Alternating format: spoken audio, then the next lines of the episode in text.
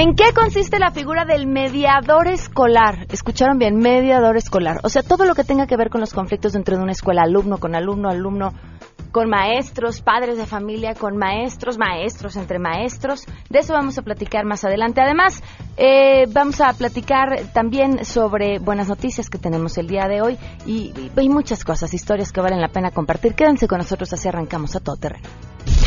MBS Radio presenta a Pamela Cerdeira en A Todo Terreno, donde la noticia eres tú.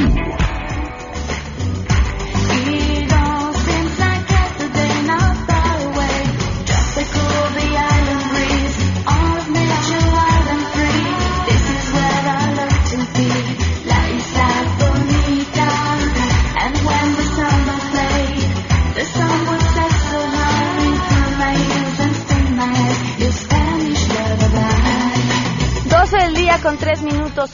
Bienvenidos a Todo Terreno. Muchísimas gracias por acompañarnos en este miércoles 11 de abril del 2018. Soy Pamela Cerdera y los invito a que se queden aquí hasta la una de la tarde. Tenemos mucho que comentar. El teléfono en cabina 5166 1025, el número de WhatsApp 55 33 32 95 85, a todoterreno arroba mbs.com y en Twitter y en Facebook me encuentran como Pam Cerdeira. Entre las buenas eh, noticias del día, el mono capuchino ya fue capturado, sería la forma correcta de llamarlo, en la fotografía que publicó la Semarnat en su cuenta de Twitter, el mono capuchino se veía con la misma cara que ponemos cualquiera de nosotros cuando caemos en manos de una autoridad. Así, yo sé lo que va a pasar, pero bueno, pues ya, ya capturaron el mono capuchino. Después de que se convirtió en la nota importante más importante eh, en días recientes, pues habría que darle ese final para comentar. Lo que no sé, luego buscaremos la información y se los compartimos qué va a pasar con el mono. no, si yo digo qué va a pasar con el mono, lo mismo podríamos estar hablando del proceso electoral, que del mono capuchino o de cualquier otra cosa que les preocupe en la vida. Hoy, esta mañana, le llamaba a una amiga por teléfono y me equivoqué y marqué otro número. Y quien me contesta, le digo, ¿qué hola, cómo estás? Y me dice, pues estoy, que ya es ganancia. Y pensé, ya cuando cualquiera te puede contestar de la misma forma, cualquiera está, que ya es ganancia, se habla de un síntoma generalizado. Eh, felicidades a Roberto Duque, quien nos acompaña los lunes en la mesa ciudadana. El día de hoy es su cumpleaños, le mandamos un fuerte abrazo. Y la pregunta que les hacemos hoy es una propuesta de Graciela Acevedo, quien es parte de este equipo, y decía, ya estuvo, ¿no? De malas noticias, ya estuvo de... Eh, ¿Qué opinas de todo lo que se está haciendo mal? Y es que así podríamos elegir una pregunta distinta para cada día del año. Hoy la pregunta tiene un tono distinto. ¿Qué le presumirían a un extranjero de México? Queremos conocer tu opinión a todo terreno. ¿Qué le presumirías de México a un extranjero? Yo presumiría su cultura, su tradición, su gastronomía, eh, la fuerza de su gente que con muy poco normalmente hace mucho.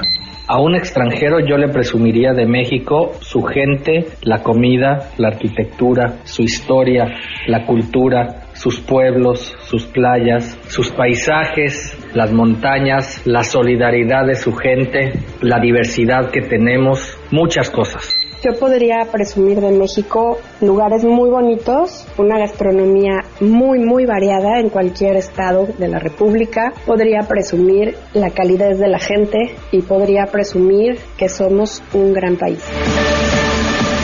A todo terreno hay un video que seguramente han visto a través de redes, que es un chavo que tiene un blog sobre turismo. Y este video es sobre Chapultepec. Y entonces empieza narrando qué hay en Chapultepec. Y dice, bueno, pues muchos cuando hablan de un parque de una gran ciudad hablarían seguramente de Central Park.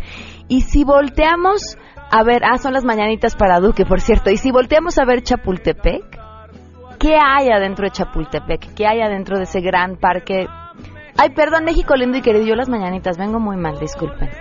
Este, no familiar. Este, ¿qué hay adentro de Chapultepec, no? Y entonces en este video empieza a narrar cosas que todos sabemos, pero que como damos por hecho no reparamos en ellas. Este parque que tiene una gran cantidad de museos, este parque que tiene incluso un castillo, este parque que tiene un lago en el que puedes eh, subirte a unas eh, lanchitas y pedalearle, este parque en donde además puedes comer y hay magníficos restaurantes, este parque donde te encuentras eh, de vendimia pues prácticamente de todo, este parque donde además te encuentras en tu camino de pronto representaciones artísticas, en serio, Chapultepec tiene todo. Y a veces, ah, yo presumiría de Chapultepec sus papas adobadas con chile, bien preparadas, con todo.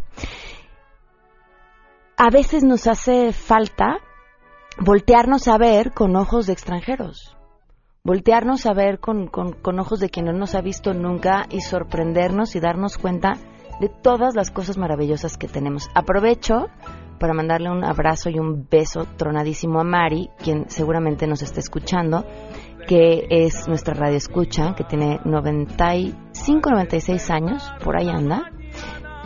Se ve, actúa y vive como una persona sin duda muchísimo más joven, pero además ella, ella no nació aquí en México. Y dice, ha vivido gran parte de su vida aquí, y dice que el día que, que se muera, ha pedido una cosa, mariachis.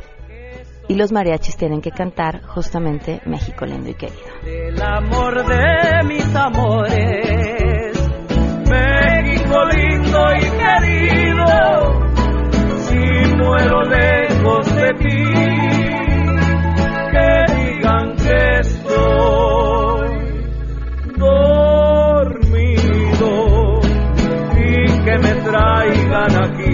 Bueno, y continuando con lo que nos trae en el orden del día, hoy, siete meses, once días del feminicidio de Victoria Pamela Salas Martínez.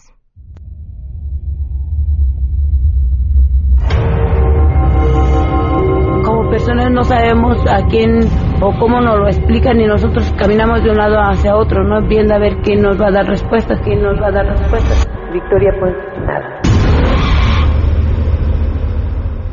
Siete meses con once días del feminicidio de Victoria Pamela Salas Martínez. Siete meses, once días sin justicia. Vamos con la información. Saludo a mi compañero René Cruz.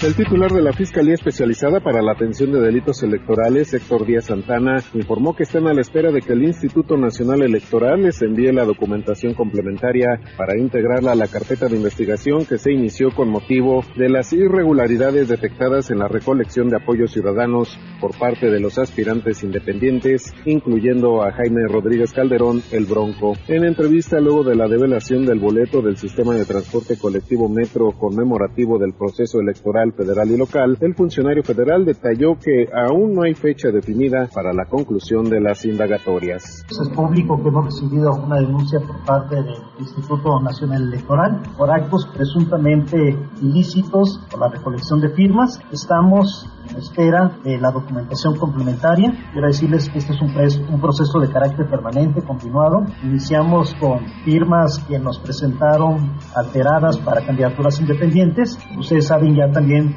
tuvimos la vinculación a proceso y este es un proceso que se va a mantener de manera permanente porque como el Instituto Nacional Electoral vaya observando ilícitos, nos lo va a denunciar. Díaz Santana Castaños aseveró que la FEPADE es respetuosa de la resolución del Tribunal Electoral del Poder Judicial de la Federación, mediante la cual se le ordenó al INE incluir en la boleta electoral al gobernador con licencia de Nuevo León. Informó René Cruz González. Integrantes de la caravana migrante pidieron al presidente Enrique Peña Nieto que atienda el posicionamiento aprobado por el Senado de la República y suspenda la cooperación con Estados Unidos en materia migratoria. Desde la sede de la Cámara Alta, el sacerdote Alejandro Solalinde demandó al Ejecutivo que no vuelva a fallar, ya que recordó el espíritu de la ley de migración aprobada en 2011 por unanimidad fue traicionado en la legislación secundaria. Acompañado por senadores del PT Morena y un grupo de migrantes centroamericanos, Alejandro Solalinde resaltó que el Ejecutivo debe responder al emplazamiento que hizo la Cámara Alta desde la semana pasada. Hay un, llamado para que el presidente Peña Nieto se pronuncie ya, si no él por los compromisos que a lo mejor él tiene con Estados Unidos, sí por los compromisos de México y por el cariño, el amor que les tenemos a nuestros hermanos centroamericanos. Señor presidente de la República, ya obedezca y ya eh, promulgue esa, esas disposiciones que el Senado le está pidiendo en favor de nuestros hermanos centroamericanos. Para MBS Noticias, Oscar Palacios. Luego de que ayer la Procuraduría detuviera al 15 días prófugo mono capuchino de las Lomas, Pancha, la candidata presidencial independiente, vio con buenos ojos la captura. Se lamentó que la Profepa difundiera las fotografías sin cuidar el debido proceso y espera que le sean respetados sus derechos. Pancha pidió a la ciudadanía no perder de vista que este caso se trata de una cortina de humo para distraer la atención a la validación de sus firmas ante el Instituto Nacional Electoral y que este debe seguir siendo el horizonte para darle al ciudadano una opción de candidata sin cola que le pisen. Pancha finalmente destacó que ya el país no soporta más Duarte, más Yarringtons y más monos capuchinos. Insistió que el ciudadano tiene en sus manos que elegir un gobierno que no se maneje con las patas. Integrantes de organizaciones sociales anunciaron la tercera cumbre ciudadana, que contempla una agenda para promover un Estado democrático de derechos con combate a la corrupción y la impunidad. Tras invitar a los candidatos presidenciales a acudir a un acto público que se llevará a cabo el próximo 29 de mayo, les pidieron pronunciarse sobre una agenda mínima de temas que incluyen desarrollo sostenible, justicia y seguridad y desarrollo participativo. María Elena Morena, de Causa en Común, así como Juan Alfonso Mejía, de Mexicanos Primero, llamaron a los candidatos presidenciales a comprometerse con estas propuestas ciudadanas, son 56, y también abrir espacios a la participación precisamente de la ciudadanía en la toma de decisiones. Aseguraron que no serán convidados de piedra en esta elección 2018 y subrayaron que seguirán impulsando esta agenda de 56 propuestas, informó Angélica Melín.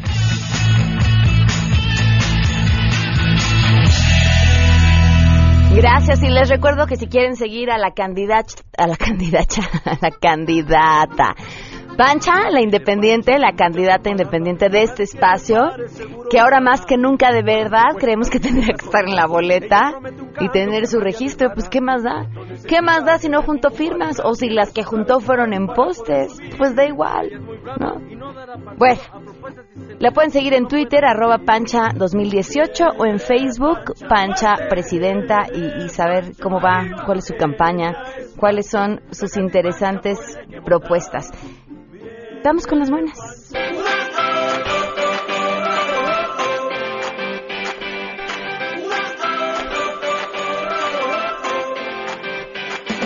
Pues en las buenas noticias los invitamos a un concierto que con la intención de sumar esfuerzos a dos nobles causas es este concierto a beneficio de Someone Friends, en donde se va a tener la presencia de invitados especiales, todos unidos bajo un mismo fin generar apoyo para maximizar el impacto social de los programas de Fundación MBS Radio y Beca María Greber. Fundación MBS Radio tiene la misión de elevar la calidad de los mexicanos, la calidad de vida de los mexicanos de escasos recursos que padecen discapacidad auditiva mediante los siguientes programas. Ponte Oreja, que ustedes ya eh, conocen, que se trata de la donación de auxiliares auditivos, la convocatoria por la audición, que son subsidios que se dan a organizaciones de la sociedad civil que tienen proyectos a favor de la discapacidad auditiva, audiobecas, que son becas educativas a niños y docentes con discapacidad auditiva, y la inclusión laboral, que es la reinserción a la vida laboral a personas con discapacidad auditiva. Y la beca María Greber tiene como objeto otorgar un estímulo económico y académico a jóvenes compositores durante un año para promover la creación de música popular mexicana en diferentes géneros. Se han beneficiado tras siete ediciones a 58 compositores mexicanos. Entonces, este evento sin precedentes, en el que Samo nos estará deleitando con sus éxitos, acompañado de compositores beneficiarios de la beca María Greber y amigos artistas que serán invitados sorpresa. ¿Cuándo es? Miércoles 25 de abril a las 9 de la noche en el lunario del Auditorio Nacional.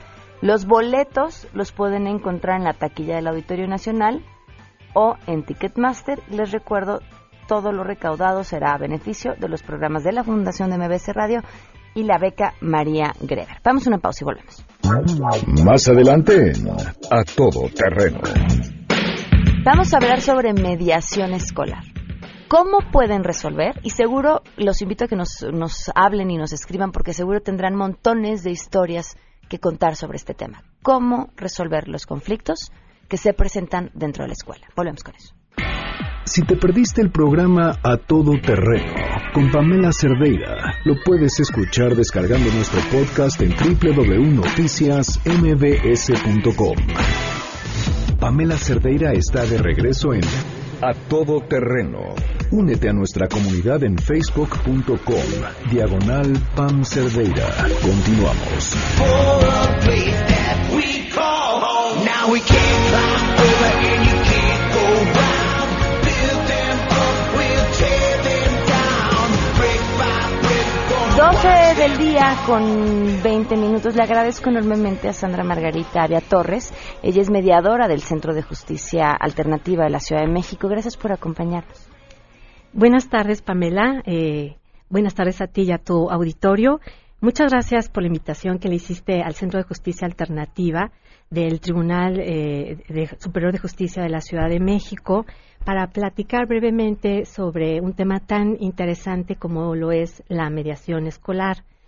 Eh, quiero compartirte, Pamela, que el magistrado presidente del Tribunal Superior de Justicia de la Ciudad de México, el magistrado Álvaro Augusto Pérez Juárez, le ha dado un gran impulso y difusión en lo general a los mecanismos alternativos de solución de conflictos y ha brindado un apoyo muy importante al Centro de Justicia para que los beneficios de la mediación se difundan en los diferentes foros que son organizados por el tribunal. ¿Cómo funciona la mediación y cómo la puede entender nuestro público? ¿Qué es y por qué en este caso, que me explicabas un poco en el corte, funciona para lo, o podría funcionar para los conflictos escolares? Claro, con mucho gusto. Mira, eh, la mediación escolar es un mecanismo alternativo mediante el cual las personas pueden resolver sus conflictos a través del diálogo y de una manera pacífica, en el que son acompañados por un mediador.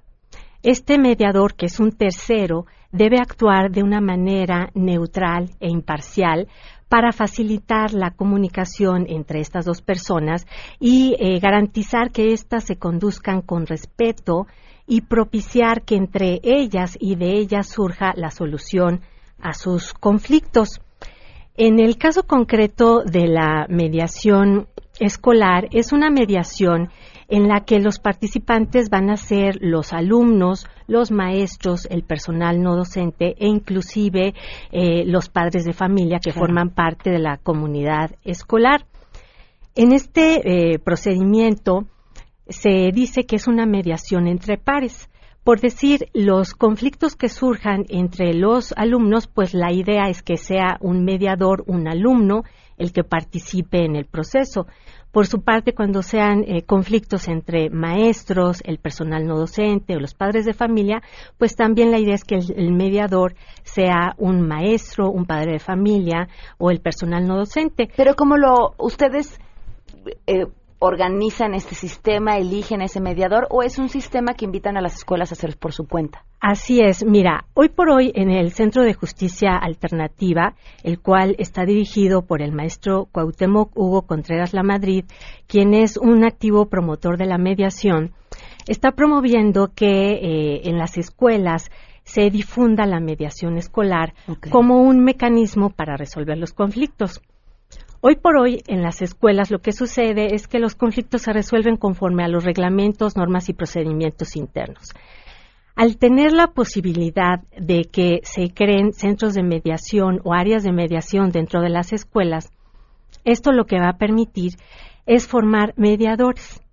Los mediadores van a ser precisamente los mismos alumnos, los maestros, los padres de familia, pero dentro de este procedimiento se va a capacitar a los mediadores.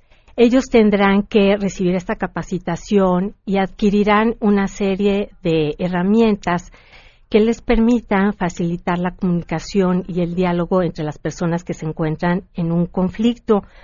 Es importante señalar que en este procedimiento los mediadores eh, no, no se trata de encontrar a un culpable dentro de un conflicto sino de, eh, a través de, de, las herramientas que tienen, ayudarles a las personas para que éstas puedan expresar cuáles son sus necesidades, cuáles son sus intereses, y dentro de este procedimiento que sean ellas mismas las que determinen cuáles son las soluciones que van a adoptar para resolver sus problemas. Esta capacitación la da el Centro de Justicia Alternativa. Esa es la idea.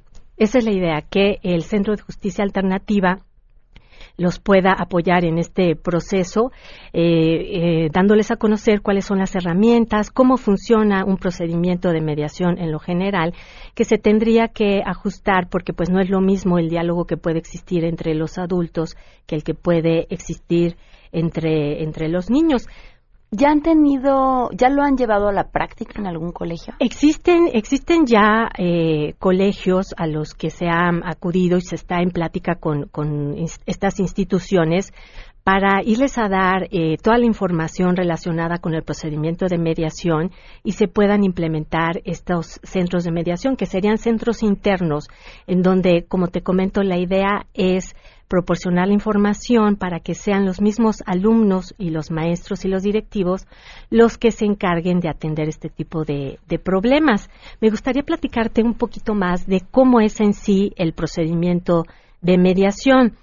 Eh, te decía que en esta parte son las personas directamente involucradas en el conflicto las que tienen que decidir voluntariamente si deciden participar o no en un procedimiento de mediación. La voluntariedad es una de las características principales del procedimiento. Otro aspecto muy importante es que se ponen reglas para conducirse dentro de la mediación.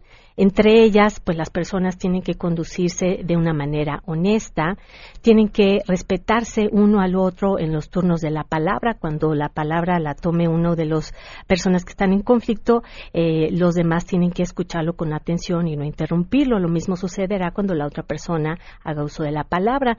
Después de que se fijan estas reglas y cada uno expone desde su punto de vista cuál es la situación, cuál es el problema, porque siempre en cualquier conflicto vamos a tener dos versiones.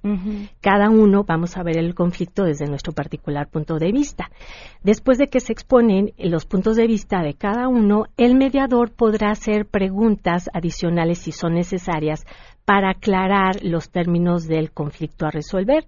Ya una vez que queda claramente establecido, lo que sucederá es que el mediador les preguntará a las personas involucradas cómo es que desean estas resolver el conflicto.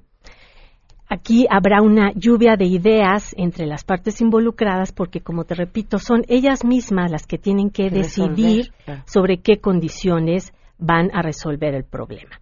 Una vez que se definen eh, las soluciones, pues estas se plasman por escrito y el mediador pues interviene dando fe de los acuerdos que, que adoptaron. En el Centro de Justicia Alternativa, ¿qué porcentaje de éxito tienen? ¿Cuántos de esos conflictos se terminan resolviendo ahí? ¿Cuántos terminan yéndose ya por la, por la otra vía? Pues mira, eh, tenemos una afluencia importante y me gustaría precisar aquí el Centro de Justicia Alternativa, los eh, temas que maneja son principalmente la mediación civil, mercantil y familiar. Eh, hay un porcentaje importante de estos asuntos que se resuelven mediante convenios. Yo estimaría que un 80 85% de los casos se resuelven mediante convenio y un 20% eh, pues deciden acudir a otras instancias legales. Em, en, este sentido, em, pues aquí la, importancia es la experiencia que tiene el Centro de Justicia Alternativa, que tiene ya más de 15 años funcionando, y la idea es capitalizar la experiencia que tiene el centro para poder eh, difundir eh, la mediación escolar en, los, eh, en las escuelas y, a todos los niveles, desde escuelas primarias, secundarias, preparatorias. En las universidades, pues ya las escuelas llevan como materia la mediación. A ver, Sandra, si alguna escuela está interesada en empezar a ser parte de esto, ¿qué tienen que hacer? Yo les sugeriría que se comunicaran a la Dirección General del Centro de Justicia Alternativa. Si me permites, aprovecharía para dar la, la dirección. Este está ubicado en Niños Héroes número 133, Colonia Doctores, y eh, los teléfonos eh, del conmutador son el 5134 1100 y el 5207 2584. Ahí se pueden comunicar, eh, solicitar, dirigirse al director general para que éste pueda acordar con ellos el procedimiento a seguir para eh, em, capacitarlo sobre el tema de la mediación escolar. ¿Cuánto tiempo llevas siendo mediadora? Yo acabo de cumplir, eh, déjame ver, como un año, ocho meses como mediadora pública. En tu experiencia, ¿Qué se necesita para resolver un conflicto? Se necesita voluntad. La voluntad es un elemento indispensable para que exista la mediación. Sin embargo, también es muy importante como parte del procedimiento que exista una actitud de colaboración, de colaboración, de respeto, de, empatía de conocer cuál es eh, la visión de la otra persona dentro del conflicto. Fíjate que aprovecho la pregunta que me estás haciendo porque uno de los aspectos importantes eh, que se destacan en la mediación escolar es el que desde niños los niños aprendan a expresar sus emociones, sus sentimientos el que tú puedas reconocer cuáles son tus emociones y tus sentimientos y puedas reconocer los de la otra persona y la puedas escuchar sobre cómo se sintió con la acción que tú hiciste o dejaste de hacer y que generó el conflicto, eso te permite también tener empatía, es decir, ponerte en los zapatos de la otra persona, entender por qué se originó el conflicto y tener la, la capacidad y la voluntad de resolverlo.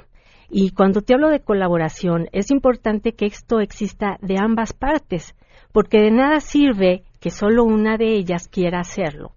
Eh, efectivamente, en mi experiencia en muchos casos me, ha sucedido que una de las partes tiene toda la intención, pero la otra no está preparada, no es su momento y desafortunadamente pues no se logra eh, la celebración de algún convenio o la resolución de un conflicto de manera satisfactoria. Preguntan, ¿justicia alternativa podría intervenir para que por medio del diálogo se finalizara un juicio de divorcio que se encuentra en su última etapa, pero por cuestiones económicas no se puede seguir? Mira, efectivamente en el Centro de Justicia Alternativa hay el área de mediación familiar. Con mucho gusto yo los invito a, que se presenten a solicitar el servicio. Sí quiero precisar que el, Centro de Justicia no es la, el área competente para resolver los juicios de divorcio. El único autorizado y facultado pues es un juez. Sin embargo, sí les podemos apoyar para la celebración de los convenios que son requisito indispensable para llevar a cabo o solicitar la, el juicio de divorcio. No, y además si tú vas, si te apoyan y llegas a un convenio y firmas tu acuerdo, ya ese convenio lo presentan ante el juez y eso facilita el procedimiento, claro. Sí, ya no, ya no tienes más que ir a discutir ante el juez. Yo creo que los jueces eso quieren, ¿no? que las que las exparejas se pongan de acuerdo, pues eso es para quitarles chamba, este, efectivamente, y darles paz a todos. Esa fue una de las de los motivos de, de la existencia del, de los mecanismos alternativos de solución. De, ¿Y cómo se accede a este mecanismo? ¿Qué se tiene que hacer? Pues mira, es muy fácil. Las personas solo tienen que acudir con una copia de su identificación oficial al Centro de Justicia Alternativa, eh, toman una ficha. Eh, les toman sus datos personales, sus su domicilio, su eh, estado civil, su edad y tienen que proporcionar también los datos de la persona a la que tienen que invitar. Eh, si es eh, si tienen además su domicilio pues también se les solicita que lo proporcionen y esto porque es importante porque ya una vez que tienen una primera entrevista con el área de recepción eh, ellos elaboran un registro en donde toman estos datos les preguntan cuál es el motivo por el que están solicitando la mediación de ahí les dan una ficha, les abren un registro, pasan a un área que es la, sala de espera. Ahí mis compañeros mediadores, a todos nos toca actuar un día en el rol de, premediadores, donde vamos a, recibir a las personas, las llevamos a una sala de premediación, donde les explicamos cómo es el procedimiento, les explicamos los principios que rigen la mediación, así como las reglas de comportamiento que te compartía hace un momento, Pamela. Y eh, ya una vez que ellas escuchan este tema, les preguntamos cuál es el, el, motivo por el que solicitan el servicio, valoramos si conforme a la ley que nos rige es un asunto que encuadre dentro de la mediación civil, mercantil o familiar.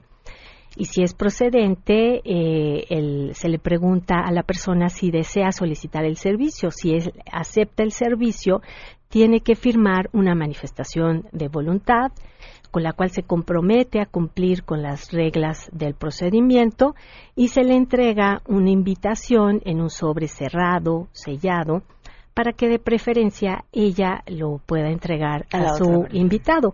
Si esta situación no es posible, el centro tiene la facilidad de entregar estas invitaciones a través del servicio postal mexicano. Una vez que el invitado recibe la, la invitación, pues pueden existir varias posibilidades, ¿verdad? La primera y la más deseada por todos, Que pues vaya. es que se presente. Eh, si se presenta, eh, ese día se le, se le explica, toda la explicación que se le dio al solicitante se le tiene que dar al invitado para que él sepa eh, las características del procedimiento en el que desea participar. Aquí es muy importante para los invitados hacerles ver la conveniencia de que puedan resolver su conflicto por la vía del diálogo Claro. en un espacio que es neutral, imparcial y sobre todo que es gratuito, porque no tiene ningún costo para ninguna de las, de las partes. Entonces, y esto digo comparado sobre todo con el inicio de, de algún juicio, juicio. que el, el costo del juicio, el tiempo y sobre todo pues tendrían un, un mayor desgaste emocional si se van por la vía judicial. Una vez que le explicas al, al, al invitado también todo este proceso, si él decide aceptar, se agenda la sesión de mediación. Las sesiones de mediación tienen una duración aproximada de dos horas. Pueden ser un poquito más, un poquito menos. Y los horarios de atención son tres. Eh, el primero es a las 9 de la mañana, el segundo a las 12 del día y el tercero a las 3.20 de la tarde. Si él acepta, de igual forma se le recaba su manifestación de voluntad. Ya ves que te decía que la voluntad es una de las reglas de oro de la mediación.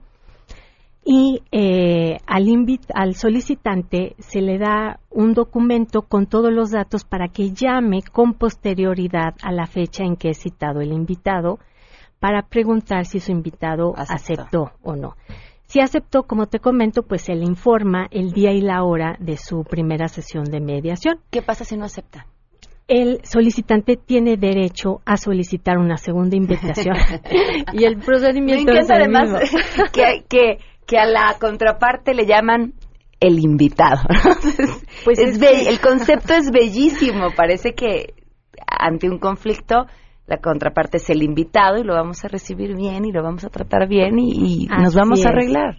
Así es, pues es que es, es parte de, de lograr esta convicción Claro. de que va a haber un diálogo. Aquí no se van a subir al ring, aquí vienen a platicar. Acá en el centro somos amor y paz. Si el invitado no viene o no quiere venir. Mira, eh, efectivamente esa, esa es la tercera posibilidad. ¿verdad? Que con la segunda invitación no venga o bien que desde la primera eh, diga que, que no acepta, que pues está muy bonito el procedimiento pero no le interesa o no, no está listo para ello.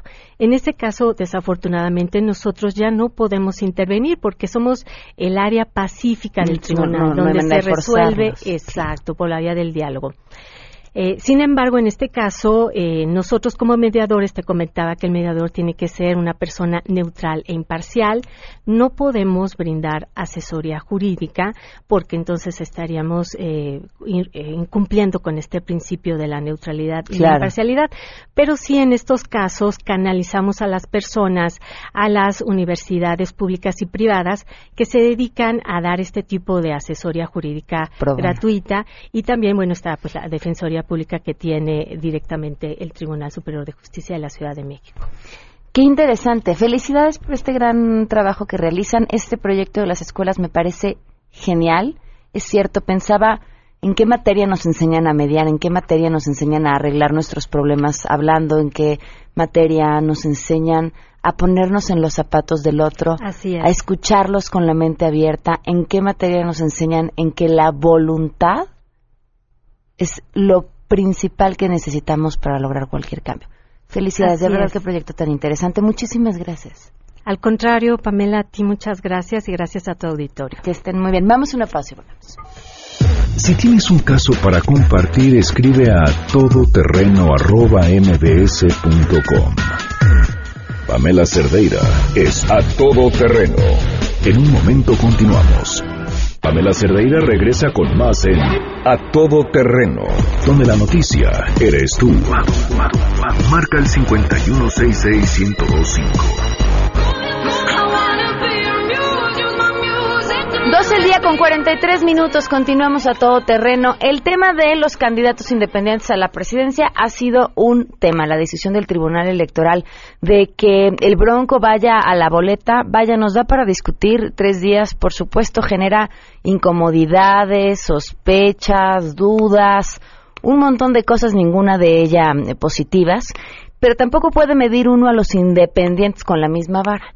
Y cuando piensa en la figura independiente y lo que para la presidencia terminó siendo, pero lo que podría ser para otros espacios, como por ejemplo el Senado, sin duda pensamos en Pedro Kumamoto y le agradezco enormemente que nos acompañe esta tarde. ¿Cómo estás, Pedro? Muy buenas tardes. Pamela, muy agradecido con la invitación y con la oportunidad de platicar con tu audiencia de MBS. Muchas gracias por esta oportunidad. y también por esta bonita presentación. Más mereces. ¿Qué opinión te, te mereció la, la resolución del tribunal? Bueno, yo creo que es una resolución profundamente desafortunada. Creo que alguien que hace trampa no debe de intentar estar o no debe de estar en una boleta. Que los grandes... Se cortó, es- Ahí está. Perdón. Perdón, ¿me se cortó mejor? tantito. Sí, ahora si nos Ok. decías, no merece estar en la boleta. quien trata de hacer trampa, quien trata de hacer tonta a la autoridad, quien trata de decir que las reglas son opcionales, no debe de intentar ser o de participar en una contienda para ningún cargo, ninguna alcaldía, ninguna diputación. Quien está dispuesto a torcer las normas para poder llegar a una boleta, definitivamente está mandando un mensaje muy grande. Creo que se gobierna como se hace campaña. Y creo que si se hace campaña, eh, digamos, con pues ahora sí que con trampas, con- eh, siendo embustero, tratando de ocultar la verdad, yo creo que pues no debería de estar en la boleta una persona de ese talante y por otro lado, dejándolo también muy claro, nosotros creemos que es inaceptable que existan pues estos pronunciamientos por parte de- del Supremo Tribunal que avala una candidatura que por cierto, no solamente buena parte, casi la mitad de sus apoyos son apoyos que se demuestra que son falsos, es decir, que se roban padrones, que sacan copias, que falsifican firmas, que clonan personas. No solamente eso, sino que también el INE, la misma autoridad de fiscalización, ha detectado más de una docena de millones de pesos que no se reportaron, que no se fiscalizaron. Y entonces lo que le dice la autoridad, en lugar de plantear, ¿sabes qué? Tú te estás quejando de que no tuviste una audiencia, un derecho de audiencia, tenlo. Lo que dicen es, no, que no tenga el derecho de audiencia, sino que ya se le dé la candidatura a la presidencia. Eso me parece que es una muy mala señal y creo que es, de alguna forma, la partidización de la justicia y de la objetividad que deberían de tener estos órganos. Pedro, ahora quisiera preguntarte en torno a, tú decías, quien, quien haga trampa no merece estar en la boleta. Y creo que aquí tendremos que discutir eh, el caso de los registros irregulares de Margarita Zavala y los del Bronco. Por supuesto, con las proporciones eh, inmensas que hay entre uno y el otro. Y la mm, historia que ella dice es, esas, es- e- esos apoyos que se metieron fueron por dos personas que ya identificamos y además esos apoyos se metieron en el mismo momento, vaya, con toda la intención de dañar.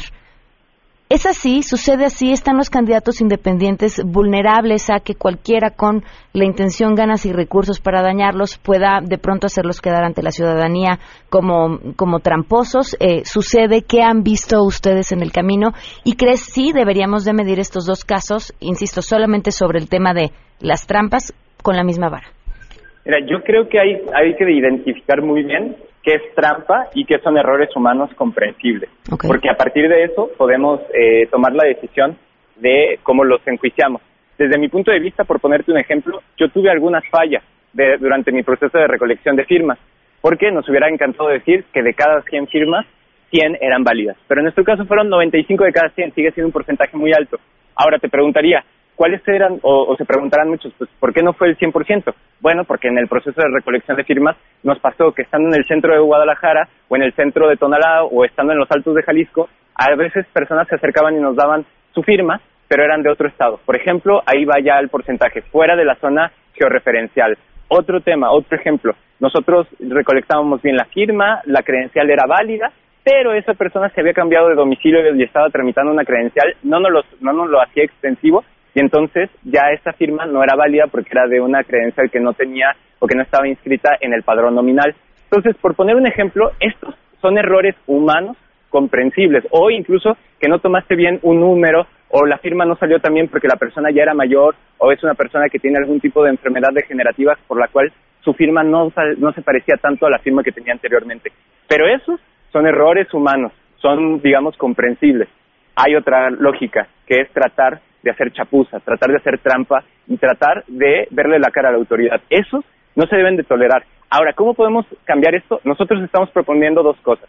Esencialmente, uno, que podamos tener un control en tiempo real de nuestros auxiliares para, la, para el próximo proceso electoral. ¿Qué significa esto? Que tú puedas ver en tiempo real la manera en la que están subiendo sus apoyos. Y si, por ejemplo, tú detectas a un auxiliar que te está subiendo 20 firmas falsas en un solo día, definitivamente es alguien que tiene o una mala intención o no ha entendido cómo funciona la aplicación. En cualquiera de los casos hay que acercarse y darlo de baja en ese momento. Pero si hay una persona que dio 50 personas o 50 apoyos y uno está mal, es estadísticamente muy probable que no sea una mala intención, que sea una persona que quiere ayudar pero que tuvo una equivocación comprensible. Entonces, la primera propuesta que tenemos sobre la mesa es que puede existir un control en tiempo real. Ya tenemos la aplicación, ya tenemos la tecnología, utilicémosla en serio. Y segundo, que aquellas personas que, quitando esos errores georreferenciales, quitando esos errores de buena fe, aquellas personas que tengan una, pues, una marcada presencia de copia de firmas, por ejemplo, que no se les dé la candidatura, que no se les permita llegar a la boleta. No pueden estar tramposos en la boleta y creo que esa es la segunda eh, propuesta que estamos haciendo en el artículo 272 de la LEGIPE, que de llegar al Senado sería una propuesta que presentaría. ¿Que a partir de qué porcentaje no permitirían que llegaran a la boleta? ¿Buscarían que no se permitiera que llegaran a la boleta? Estamos en una discusión, quizás entre el 10 y el 15% de estos errores nos parece que serían comprensibles, pero definitivamente tomando en cuenta que son errores, que es estadísticamente posible que pase, pero no podemos permitir más de ese número, tiene que ser menor. ¿Por qué no cero? Y quiero insistir en eso, porque incluso en mi caso, en donde hicimos todo el esfuerzo para poder capacitar y para no permitir el paso de candidatos o de, digamos, personas que querían hacernos daño, aún así tuvimos un 5% de error. Y yo les puedo asegurar que hicimos todo lo que estaba humanamente posible para nosotros para que no hubiera ni una sola equivocación. Ahora, es por eso que presentamos un porcentaje, pero ese porcentaje que esté a discusión. Debería de ser el 2, el 5, el 8, el 10%. Quizás eso es algo que debemos de decir como sociedad, pero algo que debe quedar clarísimo es si te comprueban que tienes más del 12%, del 10% de firmas que no están dentro del listado nominal o que son falsas, que automáticamente se te retire la posibilidad de ser candidata o candidato sin importar si juntaste 10 millones de firmas. Pues sí, muy interesante. Pues Pedro, te agradezco enormemente que nos hayas tomado la llamada. Pamela, te agradezco muchísimo y sobre todo poder marcar la diferenciación. Hay candidaturas independientes a alcaldías, a diputaciones locales, federales, a la presidencia de la República y esta al Senado, en donde hemos presentado pruebas de que sí se pueden hacer las cosas de forma correcta, honesta y sin trampas. Y es importante dejar claro eso porque vemos que a partir de ello podría venir un descrédito a la herramienta y hay que dejarlo claro. Es una herramienta, las candidaturas independientes, depende de ti cómo la utilizas, de cómo pues se va a presentar ante la sociedad. Y habrá quien no quiera renunciar a esos viejos modos de hacer política que están tan instituidos en nuestra sociedad. Muy bien, Pedro, muchísimas gracias. Pamela, a ti, hasta luego. Saludos a toda la gente que nos escucha en MBS. Hasta luego, 12 con 51, Pedro Kumamoto. Fíjense qué interesante esto que dice. Hay quien buscará desprestigiar esta herramienta de las candidaturas independientes y la tenemos y la tenemos que aprovechar. ¿A quién conviene? que las candidaturas independientes entren eh, con el desprestigio eh, que ha sido más después de esta decisión del Tribunal Electoral. ¿A quién beneficia?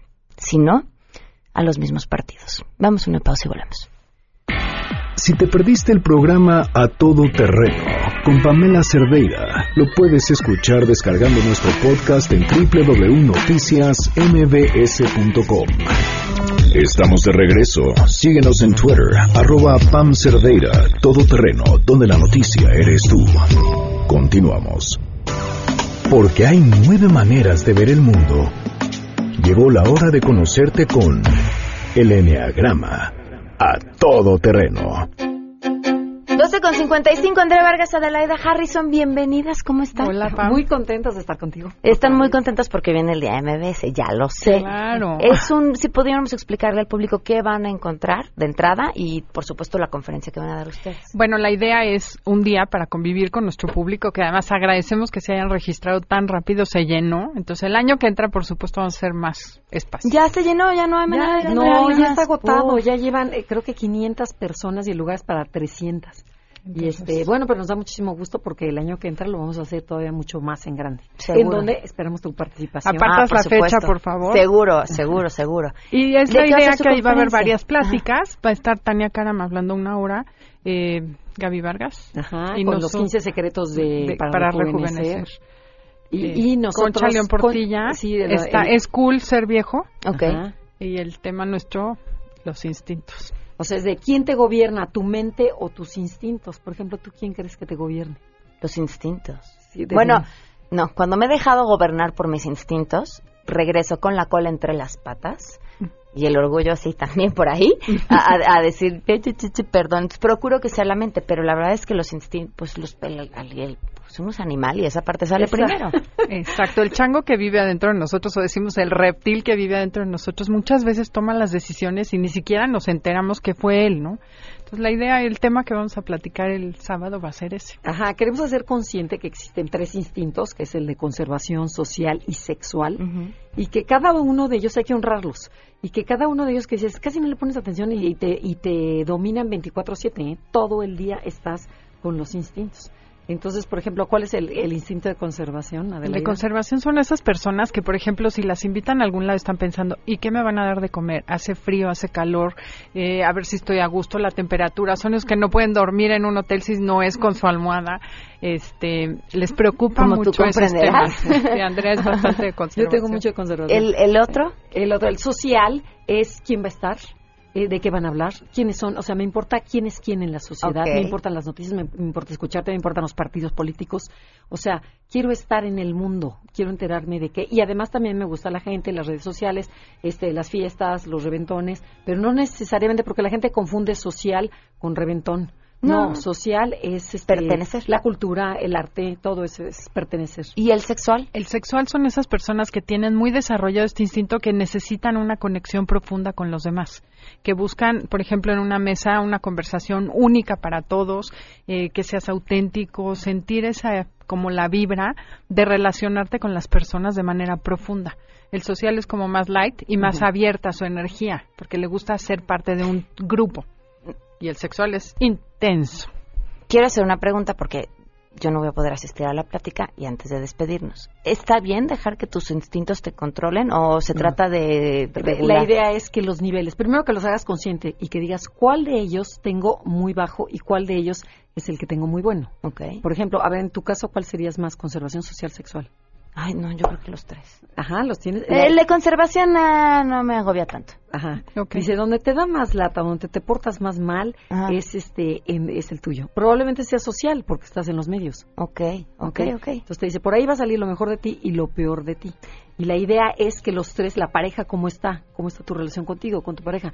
Entonces es que niveles tus tres instintos para que vivas en armonía. Pues de verdad que van a ser afortunados quienes puedan acudir al día MBS. Si quieren saber más sobre este tema, no se pierdan Enneagrama a las 12 del día aquí los sábados y Enneagrama Conócete en Twitter y Conócete MBS en Facebook y su página. Ajá. Y para la gente que no va a poder asistir al día MBS, esa misma plática la vamos a dar por radio ahí en vivo. Ah, muy para bien. toda- para sí, todos los porque mucha gente nos escribió que no pudo entrar, entonces vamos a repetir el tema en el radio. Perfecto. Pues muchas gracias. Nos vamos, se quedan en mesa para todos. MBS Radio presentó a Pamela Cerdeira en A Todo Terreno. Te esperamos en la siguiente emisión, A Todo Terreno, donde la noticia eres tú. MBS Radio, en entretenimiento, estamos contigo.